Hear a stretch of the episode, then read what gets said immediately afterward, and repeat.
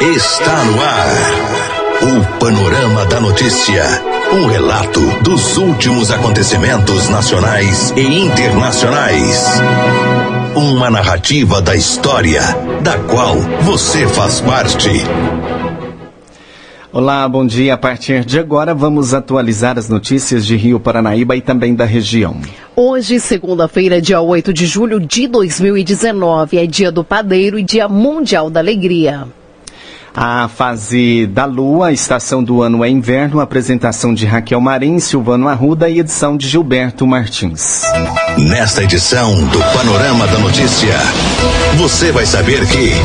Rio Paranaíba registra a noite mais fria do ano e formação de geada em alguns pontos do município. Oitava Conferência Municipal de Assistência Social será realizada em Rio Paranaíba. Beneficiários do Bolsa Família são convocados. Motivada por vingança, mulher desfere golpes de faca em rosto de outra pessoa e acaba presa em São Gotardo. E após ser liberado do presídio, o homem é atropelado por caminhonete e fica gravemente ferido. Isso e muito mais a partir de agora no Panorama da Notícia.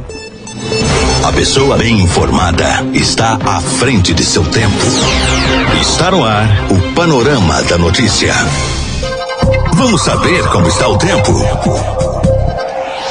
A frente fria que atua sobre o sudeste do país causou a queda brusca da temperatura em diversos estados. Em Minas Gerais, a madrugada deste domingo, o frio bateu recorde e em muitas cidades do estado houve a formação de geada, deixando muitos produtores rurais preocupados. No município de Rio Paranaíba, os termômetros registraram sensação térmica de zero grau.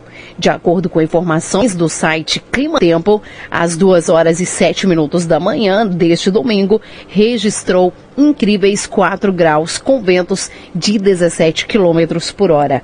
Às 6 e 19 da manhã, os termômetros já registravam 7 graus, com a sensação térmica de 4 graus. Não demorou muito e alguns usuários das redes sociais começaram a compartilhar fotos e vídeos das plantações e pastos cobertos por geada. O caso foi registrado em diversos pontos do município e muitos produtores estão preocupados, uma vez que a geada pode prejudicar a plantação. De acordo com o Clima Tempo, nesta segunda-feira, dia 8, os termômetros deverão registrar entre 6 e 20 graus. O dia deverá ser de sol com, é, sem nuvens e à noite ainda é tempo de céu aberto sem nuvens.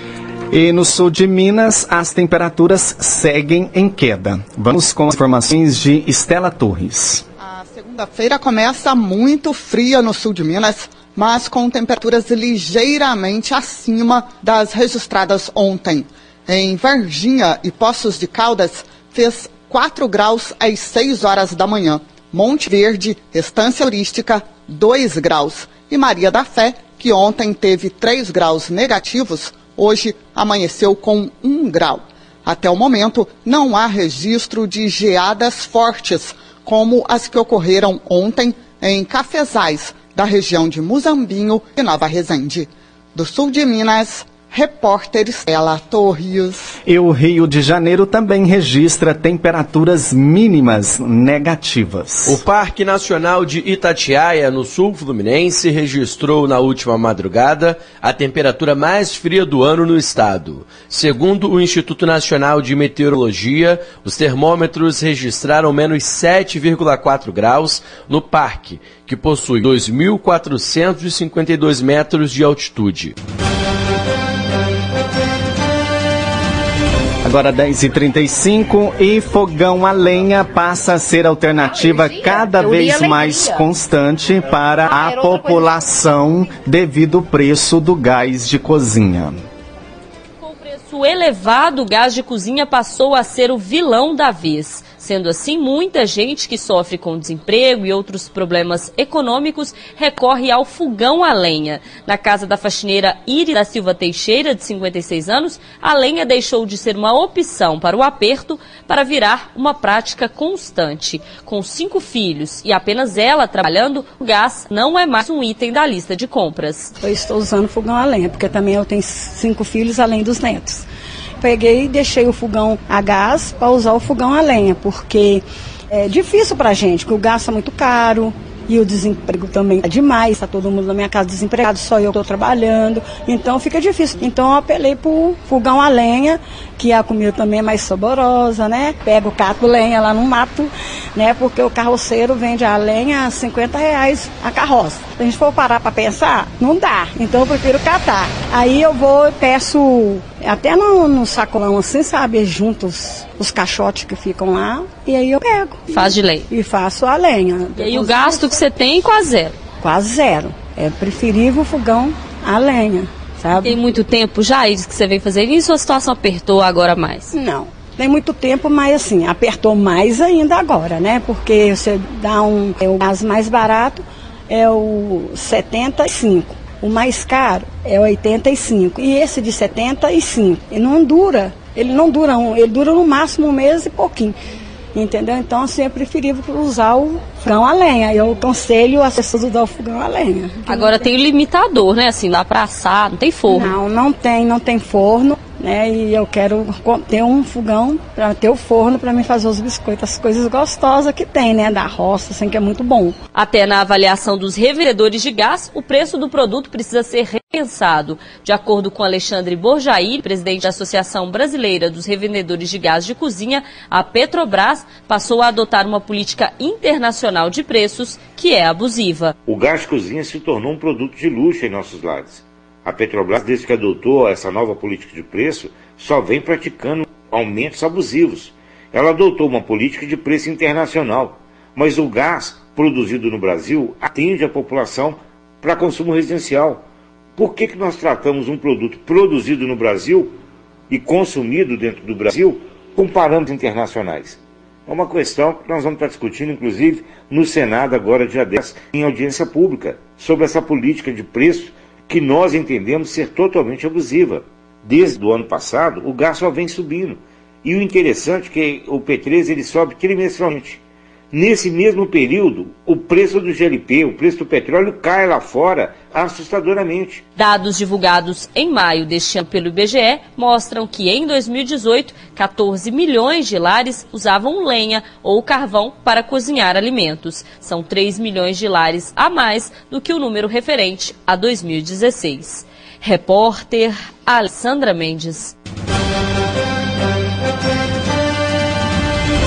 Agora, 10h39, começa nessa segunda, penúltima semana do trabalho da ALMG. A reportagem é de Edilene Lopes. Nesta semana serão votados em segundo turno projetos de deputados que foram aprovados em primeiro turno na semana passada. Ao todo, foram 12. Dentre eles, o projeto que prevê a instalação de um botão de pânico em ônibus intermunicipais, que pode ser acionado pelo motorista ou pelo auxiliar em caso de assalto, por exemplo. A chamada seria direto para a Polícia Militar, que localizaria o veículo de viagem pelo GPS. Também foi aprovada uma proposta de iniciativa do governo que prevê uma suplementação de crédito de 25 milhões de reais para o pagamento de emendas impositivas obrigatórias para os deputados estaduais para que eles atendam às bases. Nesta segunda-feira, a CPI da barragem de Brumadinho vai ouvir um sobrevivente que era filho de outro funcionário da Vale que tinha conhecimento sobre o risco de rompimento porque foi acionado em uma situação de emergência no mês de junho e chegou a o filho de que a barragem poderia romper para que ele não ficasse em nenhum local que pudesse ser atingido. O filho escapou do rompimento. No entanto, o pai morreu na tragédia. Repórter Edilene Lopes.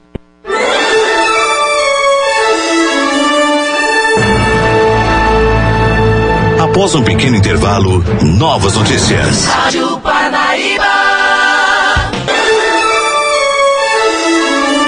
Retomamos para que você saiba o que está sendo notícia hoje. Agora 10h44 e acontece no próximo dia 10 na Câmara Municipal de Rio Paranaíba a oitava Conferência Municipal de Assistência Municipal. O evento está marcado para começar às 12 horas e terá como tema principal a assistência social, direito do povo com financiamento público e participação social. De acordo com as informações, a assistência social sofreu um grande corte nos repasses é, de recursos em 2019. Com isso, o programa Bolsa Família só terá dinheiro para ser repassado até setembro. É, assim, todas as cidades estão mobilizando os beneficiários do programa para participarem das conferências e para mostrarem ao governo a força do povo e deliberar propostas que atendam aos anseios da sociedade. É de suma importância a participação de todos. A polícia. A serviço da comunidade. Agora, 10h45, uma mulher foi encaminhada ao hospital depois de ser atingida por vários golpes de faca em São Gotardo.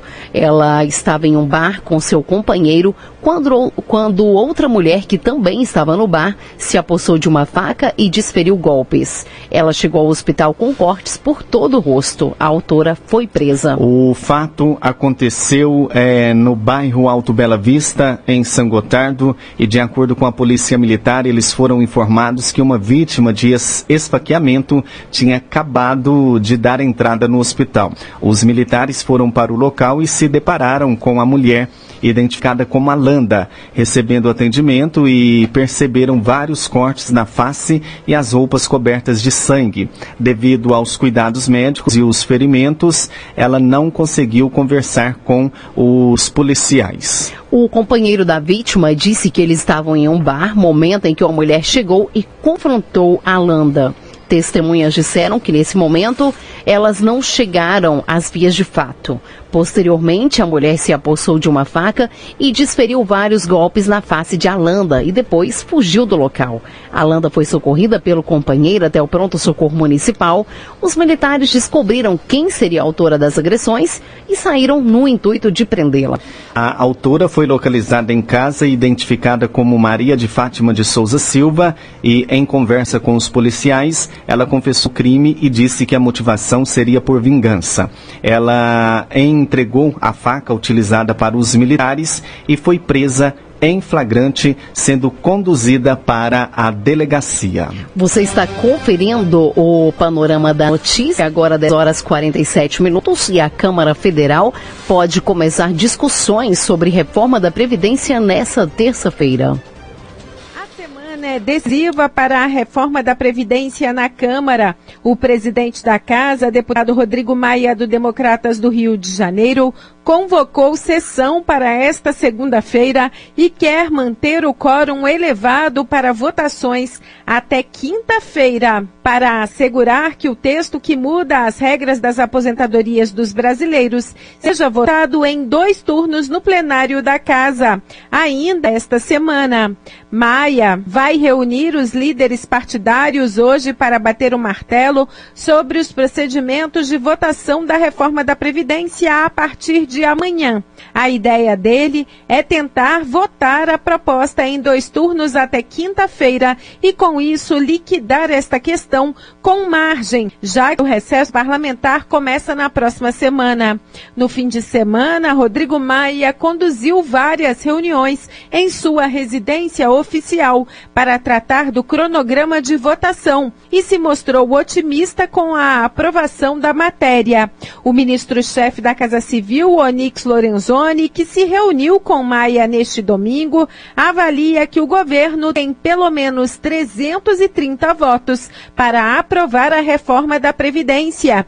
Lembrando que são necessários 308 votos em cada turno de votação. A gente tem é, é, um cálculo assim realista, né, com o pé bem no chão, e a gente caminha para ter algo em torno de 330 poderá ser até mais do que isso. Mas o líder da oposição, o deputado Alessandro Molon, do PSB do Rio de Janeiro, avalia que o governo está blefando ao dizer que tem os votos suficientes para colocar em votação a reforma da Previdência essa semana no plenário da Câmara. Eu acho que o calendário para o plenário vai depender muito do número de votos. Eu acho que se o governo perceber e o Centrão perceber que não tem os votos necessários, não coloca em votação no primeiro semestre, vão adiar. Portanto, não acho que necessariamente vai se cumprir esse calendário. Tudo vai depender do número de votos e acho que o governo está blefando quando diz que tem mais do que os votos necessários. Se tivesse mais do que os votos necessários, não ficava perguntando para partidos que não são da base do governo quantos votos eles vão dar para a reforma. De Brasília, Gabriela Speziale.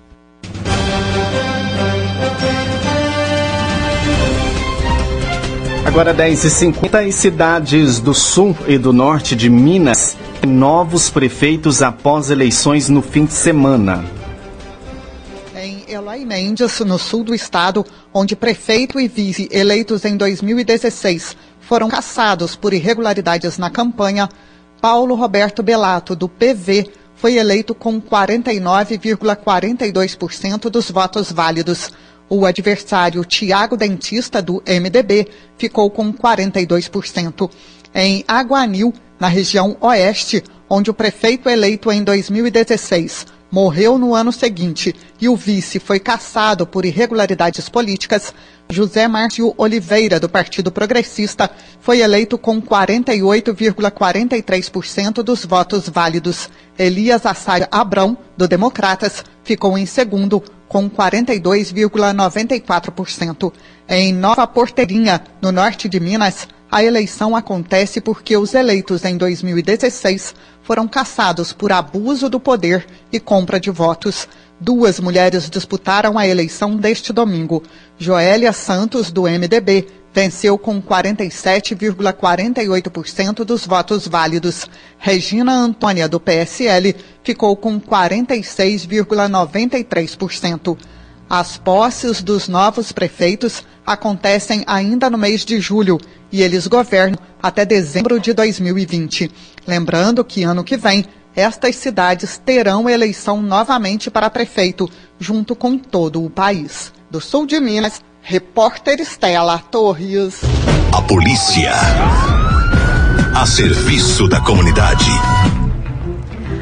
Agora, 10h51, um homem de 52 anos foi levado em estado grave para o hospital regional depois de ser atropelado na noite desta sexta-feira, dia 5, em Patos de Minas. Ele havia acabado de deixar o presídio Sebastião Satiro e estava voltando para casa quando o acidente aconteceu. O condutor do veículo fugiu do local sem prestar socorro. A polícia militar registrou a ocorrência. O acidente aconteceu por volta das 23 horas e 30 minutos na Avenida Marabá e, de acordo com a Polícia Militar, Adalmir Lopes Martins, de 52 anos, disse que tinha acabado de ser liberado do presídio Sebastião Satiro e estava a caminho de casa juntamente com um colega. Em conversa com os militares, Adalmir disse que só viu quando o condutor jogou o veículo em sua direção. O colega dele conseguiu se desvencilhar, mas ele não teve a mesma sorte. O ex-detento foi atropelado e arremessado ao solo. Uma unidade do SAMU foi acionada e rapidamente compareceu ao local. Segundo os profissionais do SAMU, quando eles chegaram é, ao local do acidente, o colega de Adalmir já não estava mais lá. Sendo assim, eles prestaram os primeiros socorros a ele e posteriormente o encaminharam ao hospital regional. Adalmir sofreu fratura exposta no braço direito, além do trauma na região do tórax e suspeita de múltiplas fraturas nas costelas do lado direito. Ele segue em estado grave no hospital.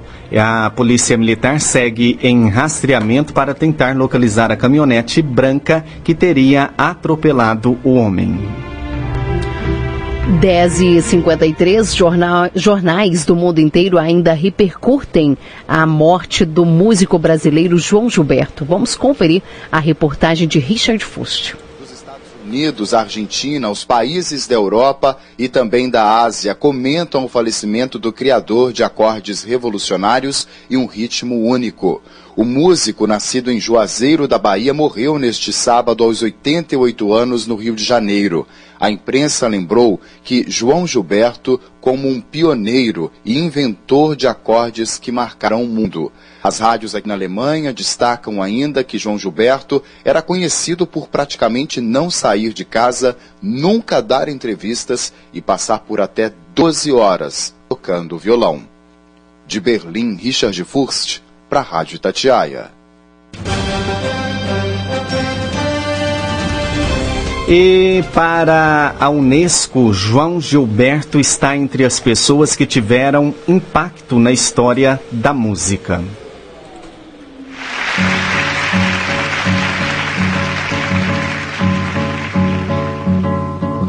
Você disser que eu desafino amor O mundo da música lamenta a morte de João Gilberto aos 88 anos no Rio de Janeiro. A forma como tocava violão marcou a bossa nova e revolucionou a música brasileira. Vencedor de quatro Grammys, João Gilberto fez parcerias importantes ao longo da vida, entre elas com Tom Jobim, e foi o arranjador e compositor de diversas gravações do músico, como Chega de Saudade, álbum lançado em 1958, que marcou para sempre o mundo da música. Vai minha tristeza e diz a ela que sem ela não pode ser. Em entrevista à TV Globo, a filha de João Gilberto, Bebê Gilberto, destacou a sutileza do pai ao compor as canções. Não posso mais sofrer. É o maior, né? É o criador.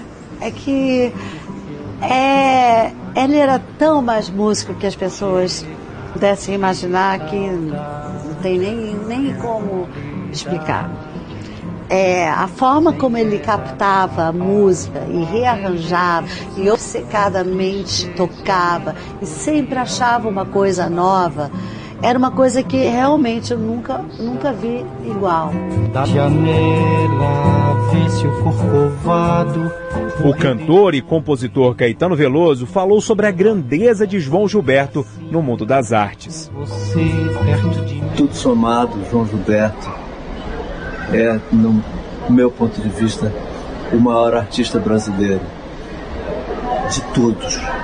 Porque, para mim, entende? Porque ele, no momento exato, preciso da minha vida, apareceu dando o sentido mais profundo à percepção das artes em qualquer estágio. Então, eu nem sei o que dizer do fato de que ele deixou de existir como pessoa física. Pela internet, o cantor e compositor Gilberto Gil também lamentou a morte do pai da bossa nova. Aparece a cada 100 anos um, e a cada 25 um aprendiz. Esse um é o João, mas também é o Caíme, mas também pode ser sei lá quem, sei lá quem, mas é basicamente o João, é, é, é ele.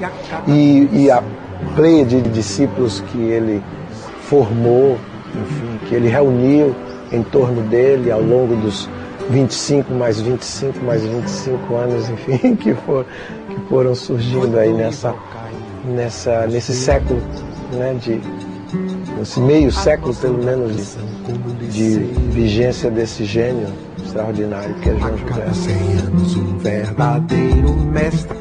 Para a cantora Daniela Mercury, a morte de João Gilberto representa um vazio para a música popular brasileira. João Gilberto foi, deixou um vácuo na música popular brasileira, um grande mestre, um grande gênio, um revolucionário, que me ensinou a cantar com delicadeza.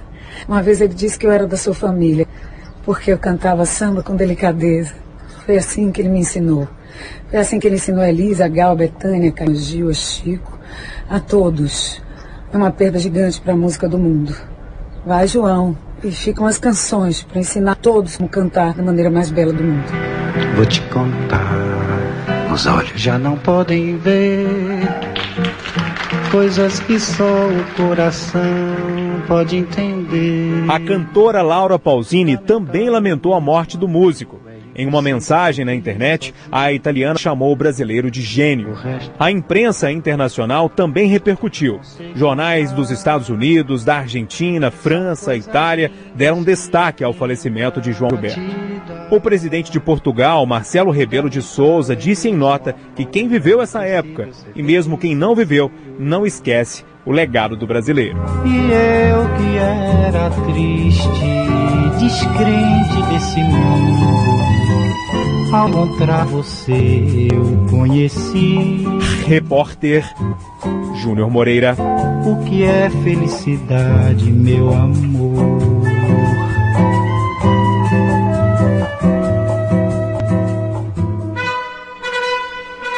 Você caminhou conosco pelo panorama da notícia. O conhecimento dos fatos faz de você um cidadão ativo. Com a apresentação de Raquel Marim e Silvana Ruda, termina aqui o Panorama da Notícia.